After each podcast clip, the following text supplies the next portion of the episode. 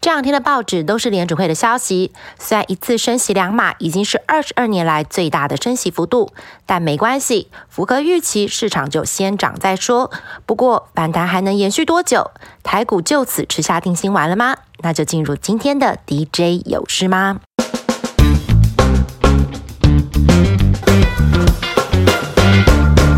开始还是从美股切入，大家熟悉的金融大叔 Barry 看联储会的会后声明，直接点出了几个方向。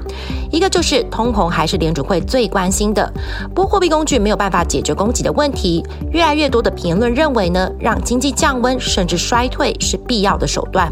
接下来几个季度看到制造业扩张数据开始收缩，消费者支出放缓，这个都是难免的。不过短线利空出尽酝酿的反弹呢，接下来还是要面临上方重重的。技术均线反压哦，反弹空间不要过度期待。投资人要留意的是资金板块的挪移，除了要持续避开本梦比的个股之外，估值过高的防御型股票，像是公共事业、不动产等呢，建议不要再追价了。反倒是叠升的大型科技股，如脸书、Meta、苹果可以关注。旅游消费的酒店、航空、观光业有回档，还是可以留意。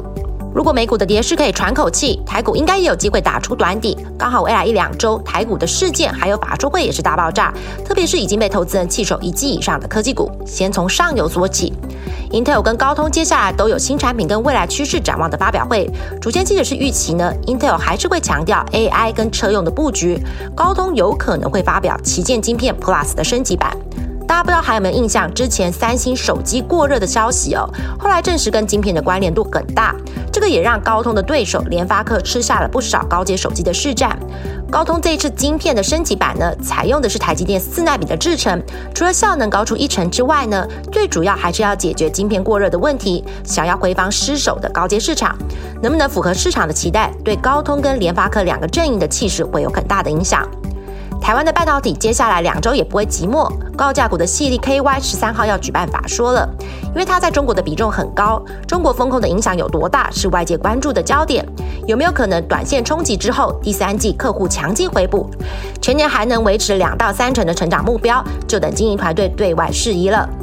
USB 阵营领头羊的翔硕月中也有对外的活动，这是公司第一次举办类似的新品发表会哦。要讲的是 USB 四点零这个产品，第二季已经开始送样了，年底有机会量产。特别的是呢，翔硕的 USB 四点零这个产品是同类型的商品当中少数也支援 Intel Thunderbolt 这个界面的，未来会锁定高阶的市场，预料也会得到 Intel 比较多的支援。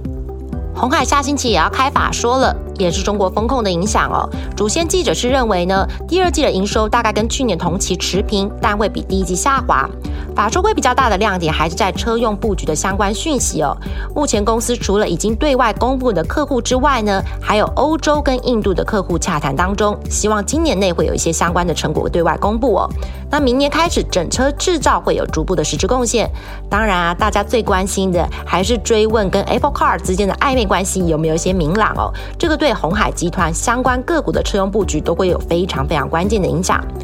组装厂业达也要开法说了，主监记者是认为呢，今年笔电出货下修是很难避免的，但公司有三成多的营收是来自于伺服器，这部分的需求还是很强，只是长短料的问题持续存在，可能会影响今年整体的成长目标。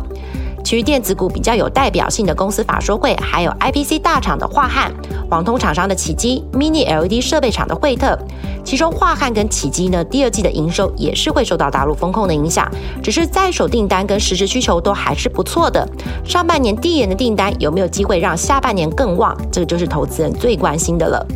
惠特主攻的 Mini LED，主线记者是提醒呢，品牌商导入的计划受景气的影响很大。目前公司在手的订单虽然还是很满，只是如果景气下滑的很快，先会影响 Mini LED 的价格，接下来就可能冲击厂商扩产的意愿，是接下来的变数。船产我们选出来是过去一个月靠布局新能源股价很标的华兴，除了六号的法说会外呢，十三号也会有董事长亲自主持的股东会登场。因为董事长不常出来，大家对董事长说景气的多空，还有接下来新的投资计划会格外的关注。MDJ 记者团队也会第一时间为各位掌握。另外也是听众有点名关心的自动化产业哦，指标股的上银跟大银维系统也要召开法说了，市场关注的是自动化产业景气的变化，还有大陆疫情对整个市场会有多大的影响。另外两家成衣厂股票代号四四三八的广粤，八九一六的光荣也要出来开法说了。这两家厂商的共同点是在户外服饰的展望哦。主签记者是认为呢，过去两年因为疫情的影响，客户的库存都处于低档，加上多数研究是预期呢，高通膨对于高单价的成衣影响是比较小的。今年两家厂商订单能见度都还蛮高，法说会的讯息应该可以正面期待。